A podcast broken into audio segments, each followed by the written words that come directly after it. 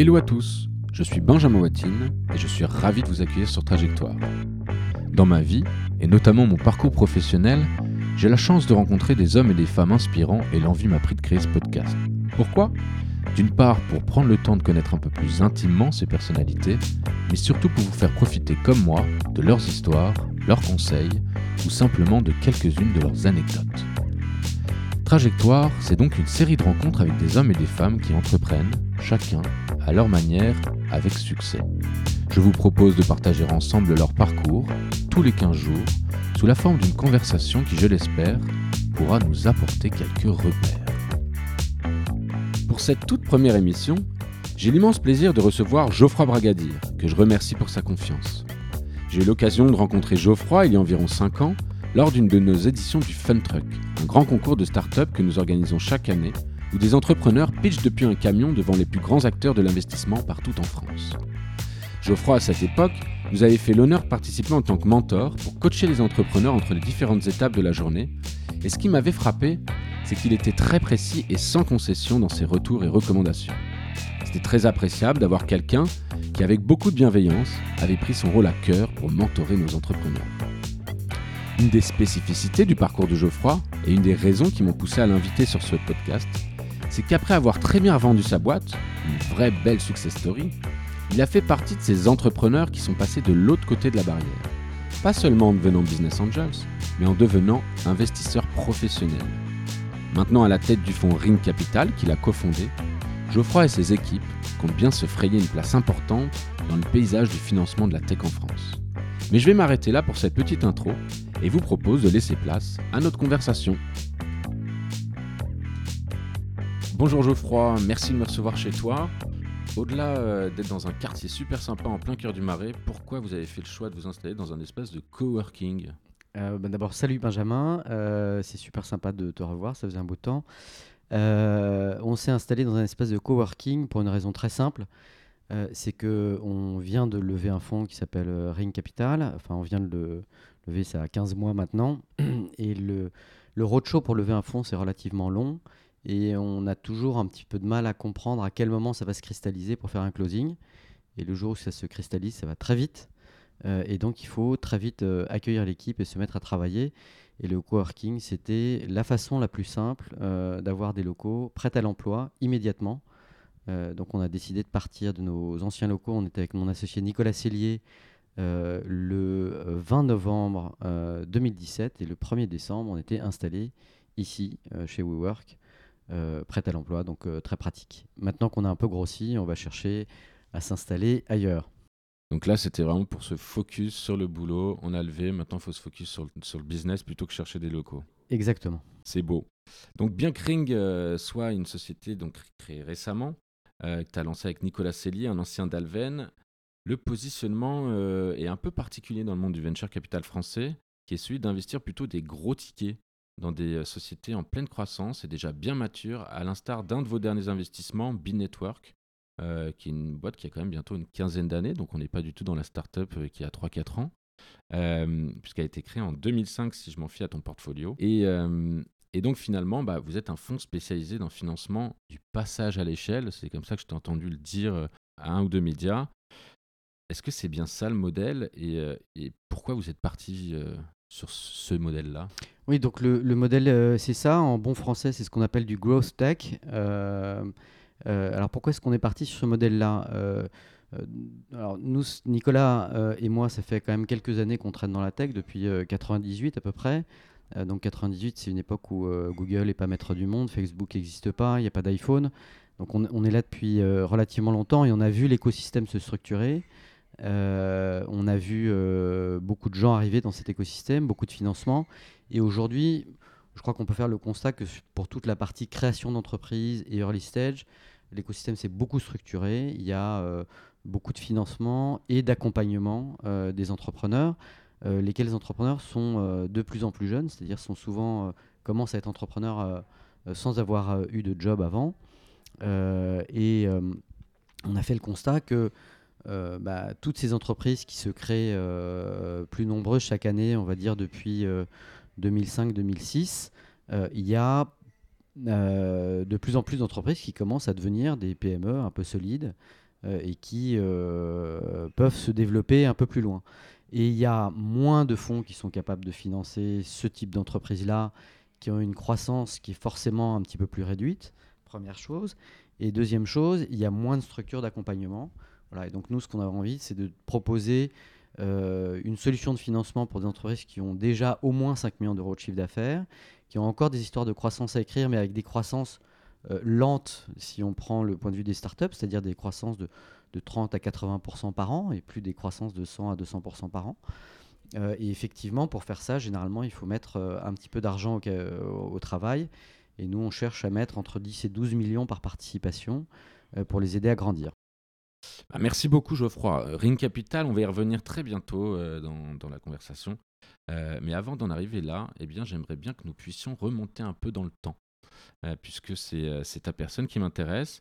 Et j'aimerais que tu puisses me raconter un peu d'où tu viens, car j'ai fait quelques recherches sur le net et c'est vrai que je n'ai pas trouvé grand-chose à ce sujet, à part quelques vidéos BFM où tu présentes des métriques sur l'immobilier si je te dis, donc on va commencer comme ça, un peu par ton enfance, si je te dis Saint-Louis de Gonzague, euh, qu'est-ce que cela t'évoque et est-ce que tu peux, euh, est-ce que tu, c'est un bon souvenir pour toi? Ah, c'est un très bon souvenir. Moi, j'ai fait toute ma scolarité euh, donc à Franklin, comme on l'appelle, hein, Saint-Louis de Gonzague, qui est une école de jésuites et qui était à l'époque une école où il y avait que des garçons. Ce qui semble un peu passéiste aujourd'hui. Ah, c'est dur. non, c'était pas très dur. J'ai un très bon souvenir. Euh, parce qu'il y avait une très bonne ambiance. J'ai une scolarité euh, à peu près sans problème. Euh, et la devise de, Saint-Louis de Gonzague, c'est des hommes pour les autres. voilà, c'est quelque chose qui est, très développé, qu'aujourd'hui on essaye de mettre en œuvre dans ce qu'on fait chez Ring Capital, en disant qu'on est là pour accompagner, pour aider. Et voilà, donc ce que, ce que j'ai, ce qui a été forgé en moi pendant cette période-là, bah, reste mixer un petit peu euh, avec une école que j'ai fait après, après où la devise c'est apprendre à oser. Donc je trouve que le, mix de euh, des hommes pour les autres et apprendre à oser euh, était un beau mix d'école pour faire ce que je fais aujourd'hui. Mais pour le coup, comme moi j'ai l'impression que ta scolarité, tu l'as faite dans la même école. Moi j'étais au lycée Montaigne, je me suis fait quand même une petite dizaine d'années, pas loin d'une dizaine d'années au lycée Montaigne. Toi, tu as vraiment fait toute ta scolarité à Franklin?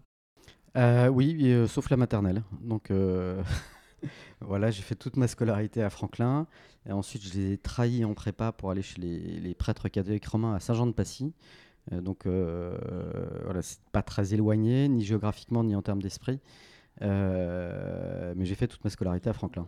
du coup, bah, tes meilleurs potes, alors, c'est une école, effectivement, qui avait la caractéristique, je crois que c'est toujours le cas aujourd'hui, de créer des esprits de corps euh, relativement forts.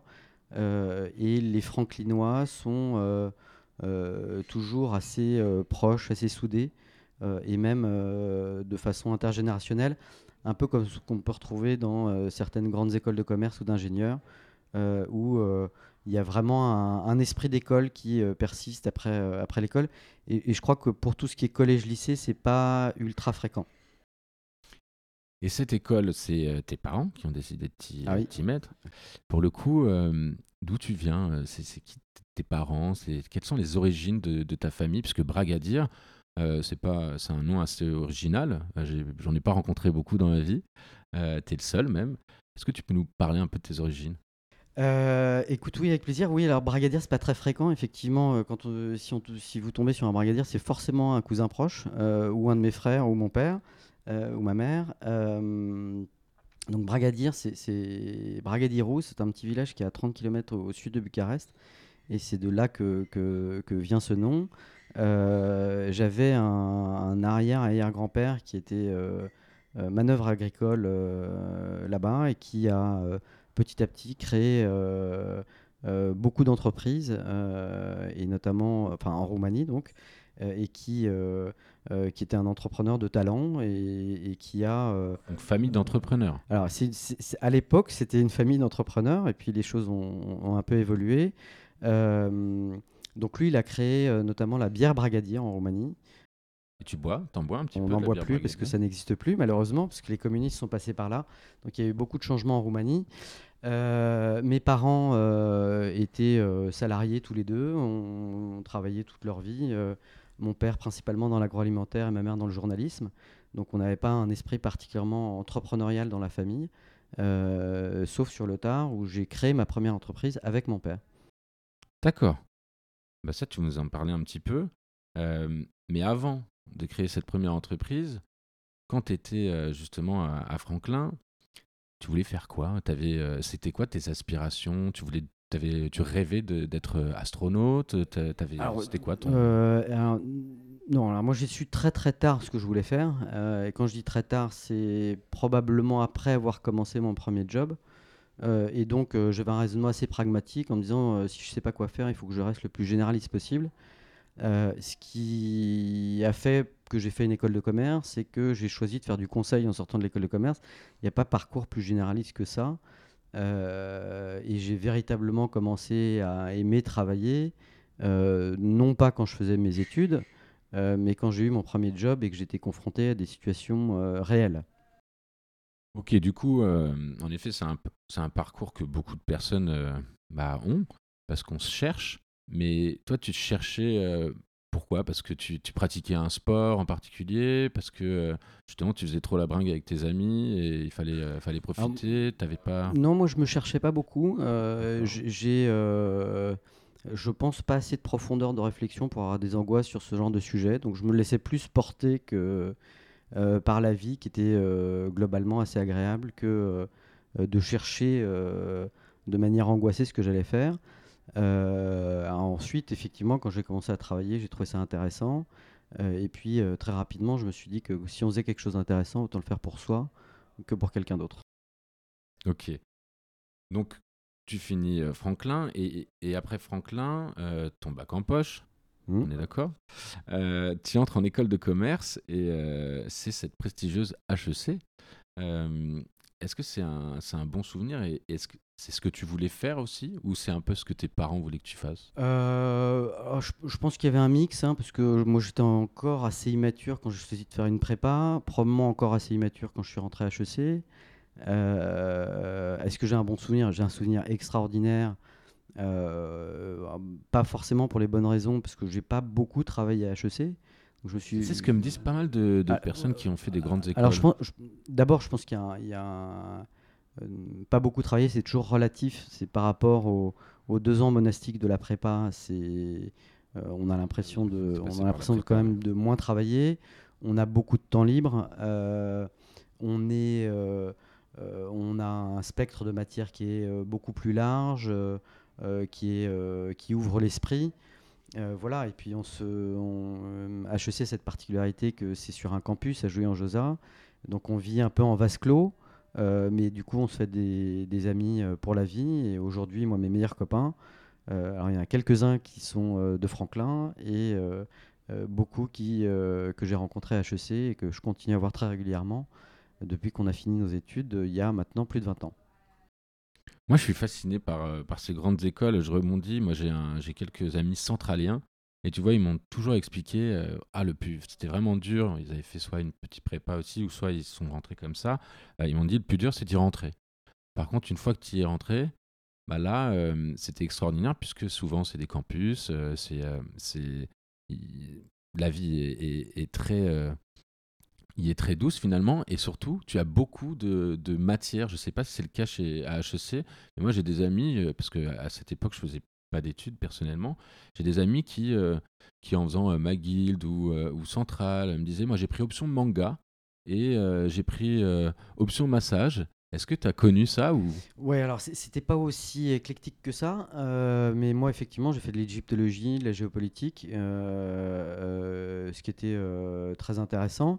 Alors il faut quand même être lucide, hein. je pense que les ambiances dans les écoles de commerce ont changé, les écoles de commerce comparées à il y a 20 ans sont rentrées dans une compétition internationale aujourd'hui. et donc l'ambiance est quand même beaucoup plus studieuse et compétitive aujourd'hui qu'elle ne l'était il, y a quelques années. Euh, donc les gens travaillent et d'ailleurs on voit quand on prend des stagiaires euh, qui sortent des grandes écoles, euh, on a des gens qui sont formés, qui, moi j'ai vraiment l'impression que HEC m'a apporté une ouverture d'esprit, une culture générale dans pas mal de matières, mais j'ai appris à travailler dans mon premier job. Enfin, en prépa forcément, en termes d'intensité, et ensuite en termes de, de méthode, probablement dans mon premier job. Aujourd'hui, les gens travaillent beaucoup, je pense, dans les écoles. Justement, ton premier job, tu, donc, tu entres dans le grand bain, tu sors de, de tes écoles, de ton, de ton école. Euh, c'est quoi ton premier job? Tu m'as dit c'est du conseil. je, rentre dans un cabinet qui s'appelle Mercer Management Consulting, qui est aujourd'hui connu sous la marque euh, Oliver Wyman, euh, qui est un cabinet de conseil en stratégie américain, qui avait un petit bureau à Paris quand je suis arrivé, un très gros bureau à Paris quand j'en suis parti. et donc là-bas, j'ai un job de, consultant et j'ai travaillé sur des, des problématiques très amusantes, notamment sur des problématiques de pricing. Euh, donc on aidait des grandes organisations comme euh, Total par exemple ou, Champion qui était un retailer qui n'existe plus sous cette marque-là aujourd'hui à calculer euh, les élasticités prix, soit du carburant, soit des produits en rayon, de façon à les positionner de la meilleure manière pour atteindre une stratégie, soit volume, soit marge, soit mixte. Donc hyper formateur. Très formateur et une formation que j'utilise encore aujourd'hui parce que euh, dans plein de startups, on s'aperçoit que euh, les entrepreneurs euh, regardent beaucoup toute la partie construction, enfin coût d'achat des marchandises vendues ou coût d'acquisition, etc. Et ont une réflexion souvent assez pauvre sur le pricing de leurs produits. et elle est pauvre tout simplement parce qu'ils ne savent pas que c'est une matière, une technique euh, et qu'on peut beaucoup travailler sur ce sujet-là pour proposer euh, le bon prix au bon segment de clients. Euh, et très souvent, quand on demande à une entreprise qui fait du software pourquoi ça coûte 149 euros par mois, ils disent bah parce qu'en en fait, il y a un concurrent qui fait à peu près la même chose qui price ce prix-là. Donc la réflexion est un peu courte et c'est des choses qu'on essaye de travailler quand on est avec des entreprises parce qu'il y a beaucoup d'optimisation à faire sur ces sujets de pricing et pas seulement dans euh, les billets d'avion et euh, le prix des chambres d'hôtel. Excellent. Et, alors juste après cette... Euh, bah, comment tu en arrives finalement à, Ça dure combien de temps cette expérience alors, puis... Mercer, Management Consulting, ça dure 4 ans en tout. au bout de 2 ans, je travaille chez un opérateur télécom et on a pour mission de démontrer que faire de l'accès local en téléphonie, c'est quelque chose euh, qui a de l'avenir. Euh, et on est face à un autre cabinet de conseil qui démontre au même client, mais dans une autre division, qu'il ne faut faire que de l'accès longue distance. Donc aujourd'hui, tout ça nous paraît euh, complètement hallucinant qu'un opérateur télécom se pose la question de savoir si on peut téléphoner en local ou s'il faut que faire des lignes pour téléphoner dans les pays lointains. Euh, mais c'était il n'y a pas si longtemps que ça. Et puis en 98 arrive quelque chose qui est assez extraordinaire quand on s'intéresse au monde économique, c'est la Coupe du Monde, la libéralisation du marché des télécoms, hein, qui était encore un marché euh, euh, centralisé en, France. et je vois bien arriver des nouvelles offres pour les très grandes entreprises, des nouvelles offres pour les particuliers, et pas grand-chose pour ceux qui sont généralement les oubliés de l'économie française, qui sont toute la cohorte des PME qu'on a en France. Et euh, je décide de créer avec un, ami euh, de mon cabinet de conseil et mon père euh, une petite société qui s'appelait Optitel, qui avait pour objectif d'aider les PME à optimiser leurs factures de télécom en trouvant le meilleur opérateur qui soit adéquat avec sa consommation téléphonique. Donc finalement, c'était déjà les prémices du comparateur. C'était exactement les prémices du comparateur. Donc j'ai fait beaucoup de bêtises dans cette première société. La première, c'est que mon associé consultant et moi, on continuait à être consultants, donc on, travaillait. Pas, pas 100%, voilà, pas focus. On n'était pas du tout focus, parce qu'on travaillait de temps en temps le soir et un peu le week-end. La deuxième énorme bêtise, c'est que j'ai écrit le code moi-même en visuel basique. Là, je pense que je vais avoir les rires et colibets de tous les développeurs de la Terre.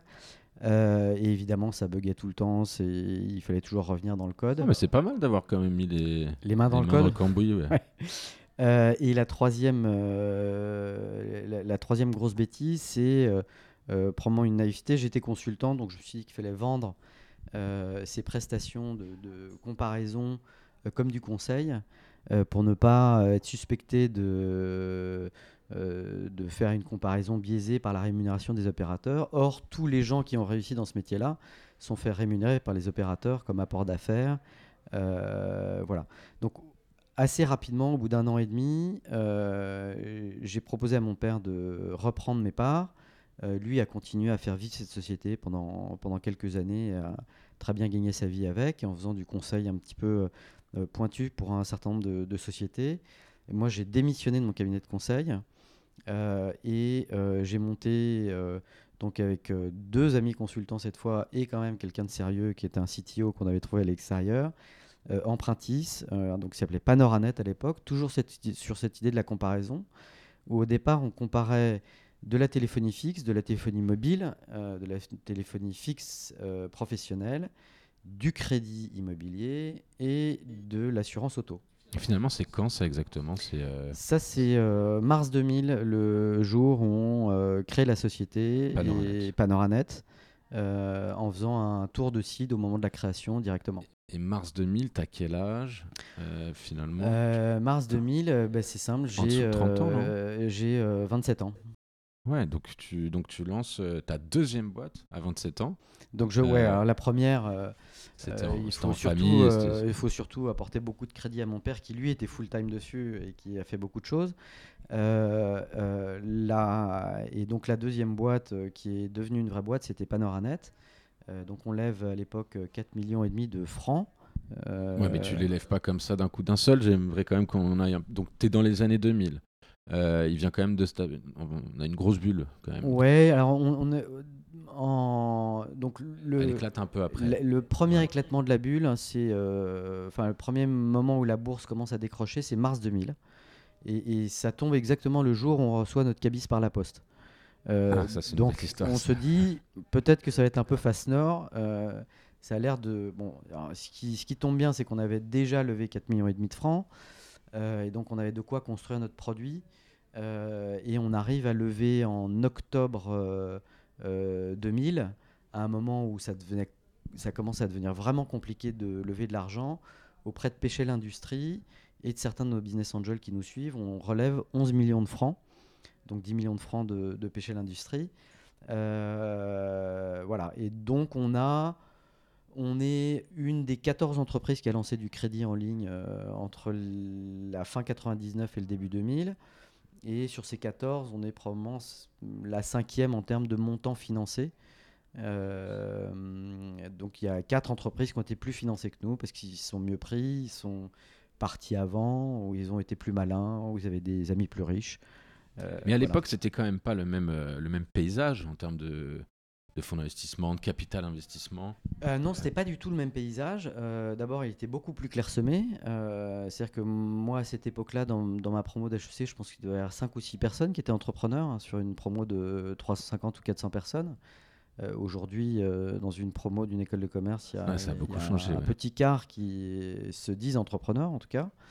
Euh, deuxièmement, il y avait peu de fonds d'investissement. Et d'ailleurs, euh, une des choses qui nous fait d'ailleurs réfléchir à la construction de Ring aujourd'hui, c'est que les fonds d'investissement qui étaient les stars de l'époque euh, sont des noms qui sont oubliés quasiment. C'est des gens qui s'appellent Issour, c'est des gens qui s'appellent Galileo, qui aujourd'hui ont complètement disparu du paysage. Donc dans la construction de leur société de gestion, il n'y avait probablement pas de réflexion sur la pérennité et la transmission. Euh, ce qui est quelque chose qui nous nous anime chez, chez, Ring. Euh, et donc oui, c'était euh, c'était très différent. C'est vraiment un peu la préhistoire. Hein. On ne pouvait pas acheter de mots-clés sur Google en 2000. Ça n'existait pas.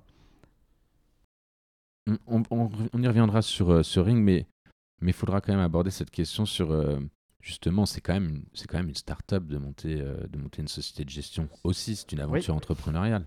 Euh, d'ailleurs, on est dans un espace de coworking. Donc, excusez-nous d'ailleurs si euh, vous entendez un petit peu les, les bruits de, de tasses et tout ça. C'est parce qu'on n'est pas très très loin de, de l'espace de vie. Alors, pour revenir un petit peu donc Empruntis, Empruntis, tu fais ces, différentes levées, ces différentes levées. ça vous permet de, structurer l'équipe, mais vous démarrez à 3, si j'ai bien compris. Euh, vous, recrutez votre CTO. Vous aviez déjà fait une belle levée euh, à peu près à cette période-là pour lancer la machine. Donc vous n'avez pas amorcé. Euh, enfin, vous avez quand même une belle amorce, déjà les fondateurs, j'ai l'impression. Alors, je vais essayer de dire tout ça rapidement. Donc les fondateurs, on met chacun grosso modo 50 000 francs. donc moi je, moi, je vends ma voiture pour mettre de l'argent dans la société. J'avais une petite voiture sympa décapotable. Voilà, je la vends et, et on met ça dans la société. et mes associés font pareil. Donc on part à 4, juste pour remettre les choses au carré. Hein, les différentes levées que j'ai annoncées, ça fait 1 800 000 euros. Donc aujourd'hui, on, on rigole quand on voit des montants de levée de, ce niveau-là. Parce ouais, que mais le... nous cite plus Seria, ça fait 1,8 million. Euh, je suis, d'accord, mais l'argent n'avait pas tout à fait quand même la même valeur. si j'avais un, million de francs, aujourd'hui, je suis pas loin d'avoir un million d'euros. Ouais, alors je suis pas sûr que notre levée de l'époque euh, euh, représente 15 millions d'euros, hein, loin de là. Et je pense pas que l'inflation ait été de 600% à l'époque.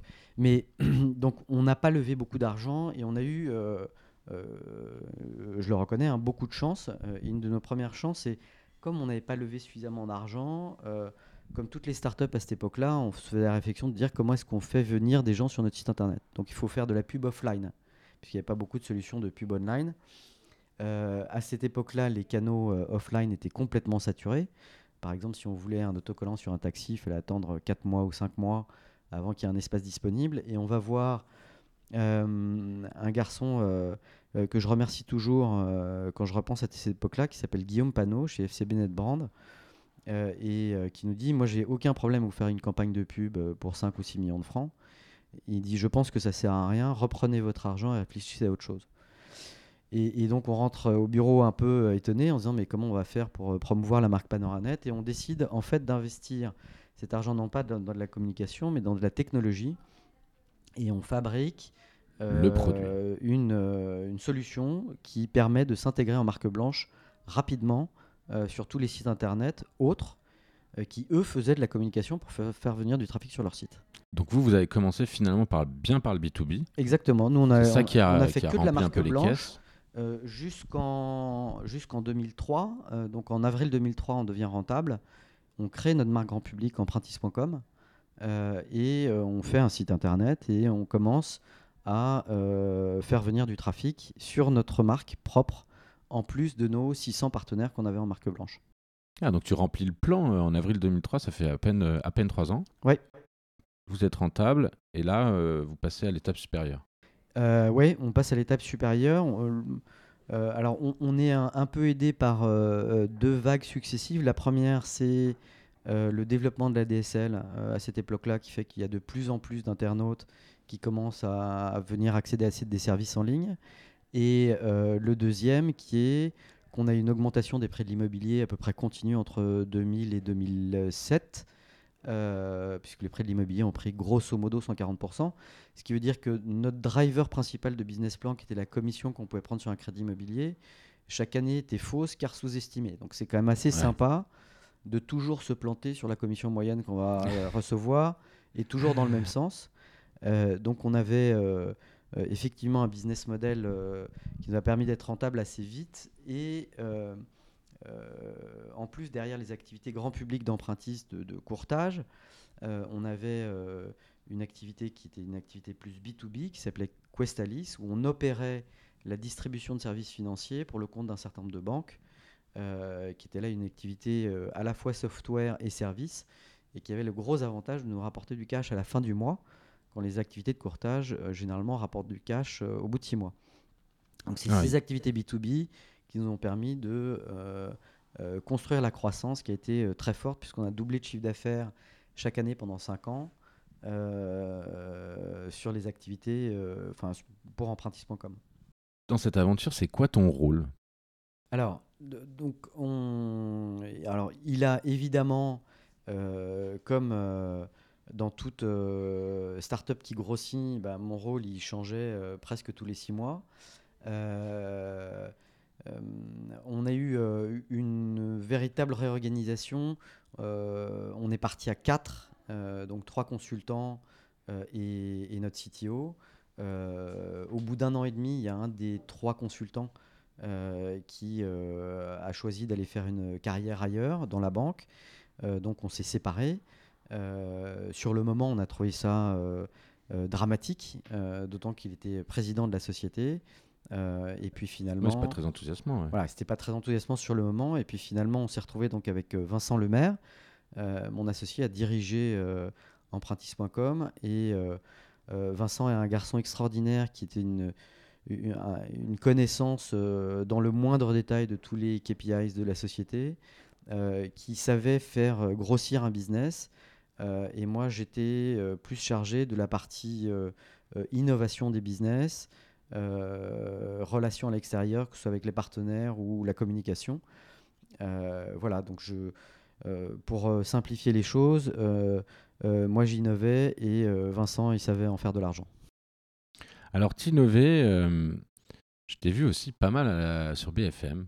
Euh, quand j'ai fait un peu mes recherches, et euh, sur BFM, j'ai entendu Stéphane Soumier évoquer le fait que bah, tu passais souvent sur BFM à une époque, donc à son époque en plus, donc votre époque, euh, et je me disais, mais, euh, mais c'est quoi ce clin d'œil euh, Qu'est-ce qu'il voulait dire par là? Est-ce que tu étais présentateur à ce moment-là? Que tu étais intervenant Dans notre stratégie de communication, qui est d'ailleurs quelque chose que je, recommande à, un grand nombre de, jeunes entreprises aujourd'hui, pour faire connaître Empruntis, on s'est dit, tout le monde s'en fout de cette petite boîte, on fait rien qui intéresse le grand public. Donc il faut qu'on prenne la parole pour parler des choses qui intéressent les gens. Et ce qui, peut intéresser les gens quand on est chez Empruntis.com, c'est tout ce qui tourne autour de l'immobilier, de l'achat d'appartements, etc. Donc on n'a jamais cherché à, parler des marchés qu'on gagnait, de notre chiffre d'affaires, de nos nouveaux partenariats bancaires, du fait qu'on a recruté un tel ou un tel. Euh, en revanche, on a euh, sorti par exemple le, euh, le, baromètre des taux qui était bah, tous les mois, on expliquait comment les taux de crédit immobilier allaient évoluer. On, a sorti un indice du pouvoir d'achat immobilier. Voilà, et ça, ça nous a permis d'avoir une d'abord de me positionner comme porte-parole crédible sur ce sujet. clairement, ouais, c'est permanent. Alors qu'il y a sûrement 1000 ou 2000 personnes qui sont beaucoup plus qualifiées que moi pour parler sur ce sujet, mais en tout cas, euh, j'étais installé comme porte-parole sur, euh, sur ce type de sujet-là. Euh, et deuxièmement, de, réussir à avoir une, une empreinte dans la presse qui était très disproportionnée par rapport à la taille réelle de l'entreprise. on avait fait le calcul qu'on avait une exposition dans les médias qui était à peu près 20 fois supérieure au crédit foncier. et le crédit foncier était probablement 200 fois plus gros que nous en termes de taille. Ah c'est hyper malin. C'est hyper malin. Et pour le coup, c'était des partenariats euh, à l'époque, c'était payant ou c'était vraiment en tant qu'expert que vous aviez réussi Non, non, ça c'est le business model de BFM qui est assez malin. C'est qu'ils remplissent une grande partie de leur grille euh, avec des experts qui sont très contents de venir et qui ne sont pas payés. Euh, et moi, j'étais très content de venir là pour, voilà, pour parler de ce qu'Empruntis savait du marché et avait à communiquer à l'extérieur. Ah, voilà, avec une règle de base qui était ce qui est important, c'est la marque Empruntis. Euh, et euh, donc, c'était pas du self-branding, ce que certains jeunes start ont tendance à faire, mais vraiment de l'exposition de la marque Empruntis pour développer notre trafic propre. Excellent. bon, tu finis quand même par cette belle aventure elle, se termine comment, euh, cette aventure empruntiste? Par une, par une belle session euh, que, l'on connaît Oui, alors euh, en fait, il y a deux temps. Il y a un premier temps où, en 2005, on a Pêché l'Industrie qui nous dit que, voilà, eux, ils ont fait leur temps, ça fait cinq ans qu'ils sont là, que la société va bien et qu'eux, ils aimeraient bien sortir et qu'ils nous demandent de chercher une, une session de la société. Ah donc, clause de sortie. nous, comme on est obéissants et qu'on respecte nos accords, on cherche effectivement une sortie, on trouve un industriel euh, qui euh, est prêt à nous racheter. Le problème, c'est qu'il est une, organisation matricielle, donc euh, dès qu'on parle à quelqu'un, on doit parler aux six personnes à qui il est connecté, donc on perd rapidement beaucoup de temps. Et comme en plus on perd à peu près un million d'euros à chaque nouvelle réunion qu'on fait à Londres, à Los Angeles, à Paris, etc. en termes de valorisation. En termes de valorisation de sortie on se dit ça prend du temps et notre banque d'affaires assez maligne dit on va faire croire qu'on va faire un LBO, euh, on va envoyer des dossiers de LBO à tout le monde, ça va bien leur revenir aux oreilles, comme ça ils vont se presser un peu. Ce qu'on n'avait pas mesuré, c'est que euh, quand on envoie les dossiers de LBO, la semaine suivante, on a des marques d'intérêt extrêmement fortes, il y a des valorisations qui sont quasiment le double euh, de celles que nous proposait l'industriel. Et donc on finit par euh, euh, faire un LBO avec euh, 3i et euh, l'équipe LBO minoritaire de 3i à l'époque, qui était Julien Wagner, Stanislas Cuny et Olivier Legal, qui étaient les artisans de l'investissement de 3i chez Se Loger. et qui, sur la même lancée de Internet et l'immobilier, se disent on va refaire un deuxième coup de jackpot avec, avec Empruntis.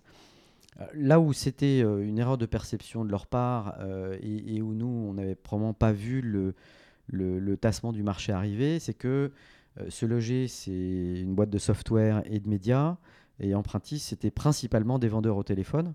Euh, donc, ce n'était pas du tout le, même business. Donc, on fait le LBO euh, à. Un LBO, c'est-à-dire que tu, rachètes l'entreprise par de la dette. Euh, on, crée une nouvelle société, une NewCo, donc on appelle FinCorp.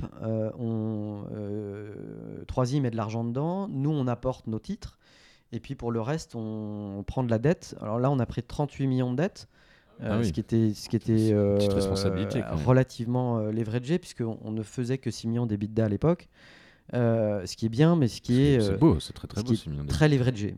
comme on est très confiant sur l'avenir du LBO, on en profite pour distribuer toute la trésor qu'on avait accumulée aux, actionnaires sortants. et on redémarre donc l'année 2007 avec 200 000 euros en trésor. Euh, mon associé Vincent, euh, euh, qui est retourné s'installer en Belgique, puisqu'il est belge, et qui devient président du conseil de surveillance, et moi, président du directoire. Voilà, avec des équipes dont je m'aperçois début 2007 qu'elles sont un peu cramées et qui n'ont pas compris qu'un LBO, c'était pas une ligne d'arrivée, mais le, démarrage d'un nouveau sprint, mais avec un sac de pierre sur le dos.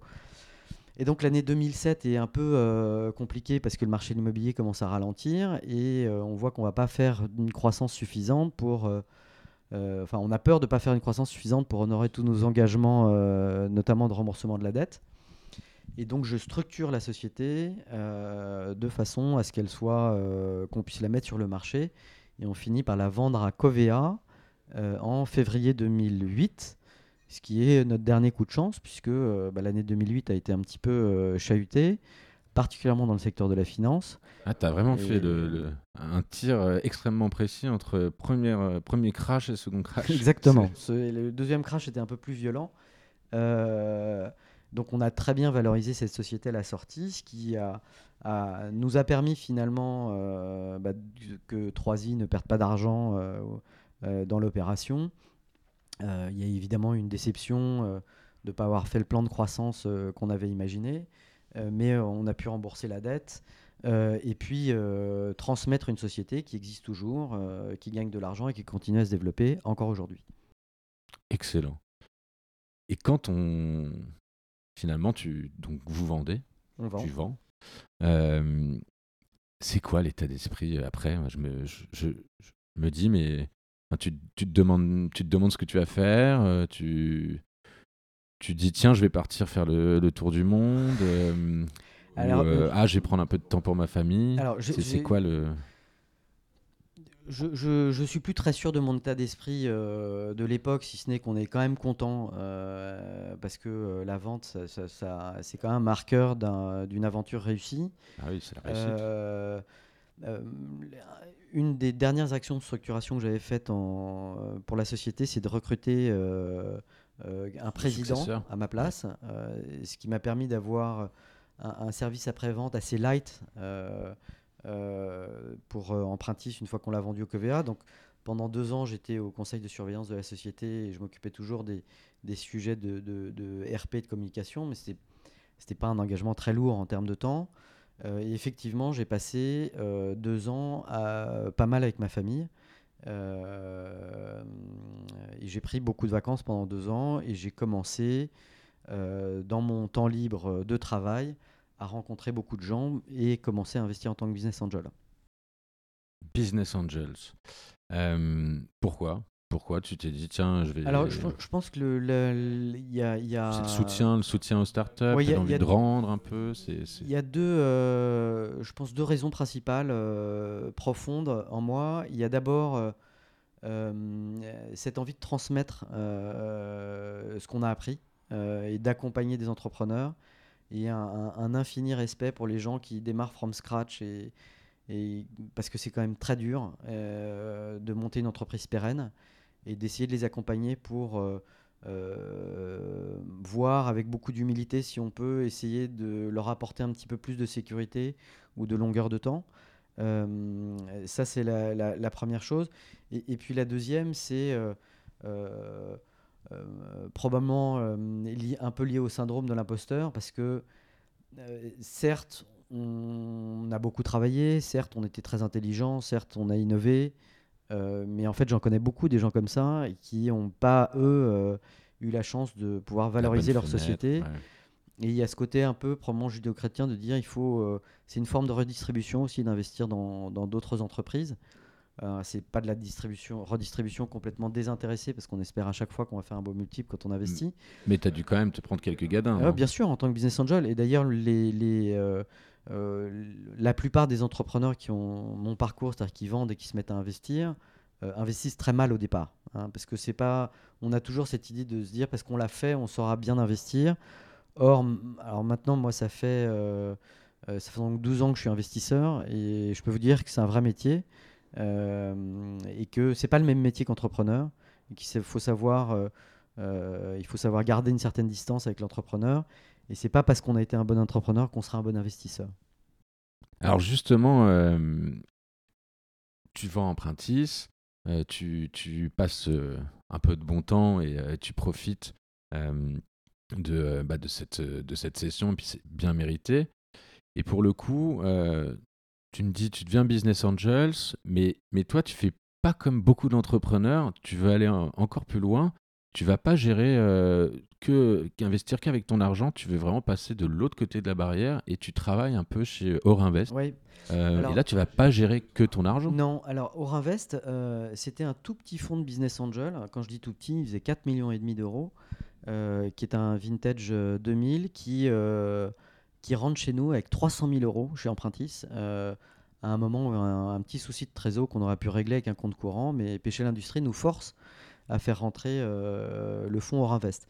Et il se trouve que ces gens qui, étaient des entrepreneurs nous, aident beaucoup. Euh, ils nous aident à développer la boîte, ils nous aident euh, notamment à développer toute une partie des, partenariats bancaires avec lesquels on a gagné beaucoup d'argent dans les années suivantes. Et quand on vend la société, ils créent leur deuxième fonds de business angel qui s'appelle Orinvest Capital 2. Et moi, je me dis, une des façons d'apprendre à investir, c'est de mettre un peu d'argent dans leur fonds, euh, ce que je fais. Il n'y a pas d'équipe, et puis on voit des dossiers passer, on en discute ensemble, et puis on, investit. Et en 2012, on crée ensemble Orinvest Capital 3. Donc là, je commence à avoir déjà quelques années de réflexion de qu'est-ce qu'il faut faire pour un bon investisseur. Et donc, quand je crée Orinvest Capital 3 avec eux, je recrée une société de gestion, je me décide de faire ça à plein temps. J'embauche euh, un analyste qui est Nicolas Bailly, qui est dans notre équipe aujourd'hui, Nicolas, très sympa, que j'ai rencontré à plusieurs reprises aussi. Donc lui, tu as suivi bah, Oui, il m'a suivi, mais je crois, je crois même que son plan de carrière, c'était pas de devenir salarié à vie chez Orinvest, c'est que euh, il voyait ce qui, ce qui allait arriver après euh, et qui nous a aidé d'ailleurs à monter euh, Ring, puisqu'il était là du premier jour, on en a parlé. Et puis il a fait un travail d'investisseur chez Orinvest et puis qui continue à faire avec talent chez, chez Ring Capital. Donc voilà, je monte au Invest Capital 3 avec euh, les anciens d'Orinvest. C'est un fonds de 22 millions qu'on a investi euh, dans un certain nombre de participations euh, plus ou moins connues. Il y a Captain Contra, il y a Open Data Soft, il y a Jabmo qui s'appelait Azalid, il y a Mobile, il y a Famoco. voilà, donc je commence à développer ma thèse tech, qui à l'époque était encore assez early stage. Et puis on, voilà, on investit ce fonds-là et mes associés euh, se faisant un peu vieillissant, euh, je vois pas très bien la suite avec eux, avec beaucoup d'ambition. Euh, et je me rapproche de Nicolas avec Cellier, avec qui je co-investis maintenant depuis 7 ans, soit en tant que business angel, soit via Orinvest Capital 3. Nicolas Cellier, ouais, qui est très, euh, très connu dans, le, dans l'écosystème venture, en tout cas assez connu dans l'écosystème venture. Comment tu as fait sa rencontre alors, Nicolas, il n'aime pas que je dise ça, mais je vais le dire quand même, et puis il me tapera sur les doigts. Euh, on était à Franklin un an d'écart, on était à HEC un an d'écart. Euh, on a des bandes de copains euh, relativement connexes, et puis on avait nos enfants dans la même école. Donc tous les matins, sur le trottoir, on, on, refaisait nous deux le petit monde du Vici parisien. Et puis on a commencé à investir ensemble, on s'est retrouvés au bord de même boîte. on s'est bien entendu et quand lui a, a voulu donner à sa carrière une orientation différente, on a euh, on a décidé de monter quelque chose ensemble et en réfléchissant, on est arrivé sur cette idée de faire un fonds de growth tech. Excellent. L'idée, j'aimerais quand même qu'on puisse aborder le fait que euh, euh, ce positionnement de Ring Capital que vous avez décidé de prendre avec Nicolas, qu'est-ce que est-ce que c'est pas euh, une stratégie un peu océan bleu Là, il n'y a personne, mais en fait, euh, on va construire une société de gestion un peu plus grande, euh, en tout cas avec plus de fonds, sur aussi un métier qu'on a pratiqué avant en early stage? Est-ce qu'il n'y a pas quand même un petit peu ce projet, cette vision dans les. Sur la stratégie océan bleu, oui, c'est vrai, partiellement. C'est vrai partiellement parce que si en faisant un mapping concurrentiel, on s'apercevait qu'effectivement, il n'y avait pas grand monde euh, avec ce positionnement-là en France. Sur les bons deals, euh, il y a toujours, enfin tous les fonds se trouvent toujours une bonne raison pour expliquer que c'est leur stratégie d'aller à cet endroit-là. Donc il y a quand même euh, de la compétition. Il y en a probablement un peu moins de compétition à ce stade-là qu'il y en a en early stage ou en seed où maintenant il y a énormément d'argent disponible. mais, mais, la stratégie qui était de dire on va combler un trou de financement, euh, elle existe, mais elle est, euh, euh, je dirais, on n'est pas complètement tout seul. Hein. Il, y a, quand même beaucoup de compétition sur les dossiers. Ensuite, effectivement, l'idée qu'on a avec Nicolas au départ, même si ça peut paraître très prétentieux, c'est pas de faire un fonds de growth, mais c'est de construire un écosystème au service des, entrepreneurs français de la tech et, voilà, ces quelques mots sont euh, une vision euh, très large et très lointaine de ce qu'on veut faire. Alors par expérience, je sais qu'on ne fait jamais toute sa vision et qu'il euh, il faut être focus pour réussir à, réussir les choses. Donc la première étape, c'est la création de ce fonds de Growth Tech qui fait 165 millions et qu'on a commencé à investir avec aujourd'hui 8 participations. Et la deuxième étape, effectivement, c'est de s'attaquer à un sujet qui est, euh, euh, sur lequel Nicolas est, non seulement compétent, mais depuis longtemps, euh, qui est le sujet qu'on appelle aujourd'hui de la tech for good ou de l'impact, où on va essayer de proposer une solution à des sociétés qui ont un impact positif sur l'être humain, l'environnement, la société, et qui peuvent faire ça parce que la tech a suffisamment évolué euh, pour en faire des startups qui sont euh, aussi successful que des startups euh, pure VC non impact. Excellent, on vous le souhaite. c'est les joies du direct, on, va, on nous invite vraiment à, quitter la pièce. J'ai envie de te poser une dernière question et je vais être obligé de te réinviter pour parler vraiment beaucoup plus de Ring et, et du venture à un autre moment. Aujourd'hui, l'argent il coule à flot pour les startups. Et est-ce que tu penses pas que, euh, et toi qui as connu justement ces bulles successives, est-ce que tu penses pas qu'on est dans une grosse bulle? De l'equity euh, Alors, on, a, euh, on a effectivement une bulle en ce moment, c'est indéniable. On a beaucoup d'argent qui est disponible et qui cherche à s'investir.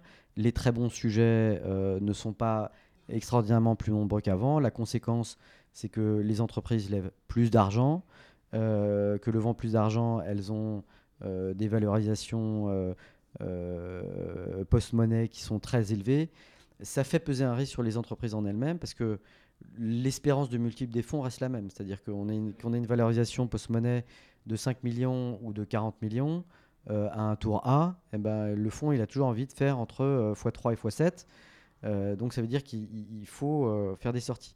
Moi, ce qui m'inquiète effectivement, c'est le disconnect que je vois entre ces levées euh, relativement importantes à des valorisations très importantes euh, qui se succèdent et euh, le nombre de sorties à des montants de 100 millions ou plus qui ne s'accélèrent pas vraiment. Donc il y a effectivement aujourd'hui un phénomène de bulle.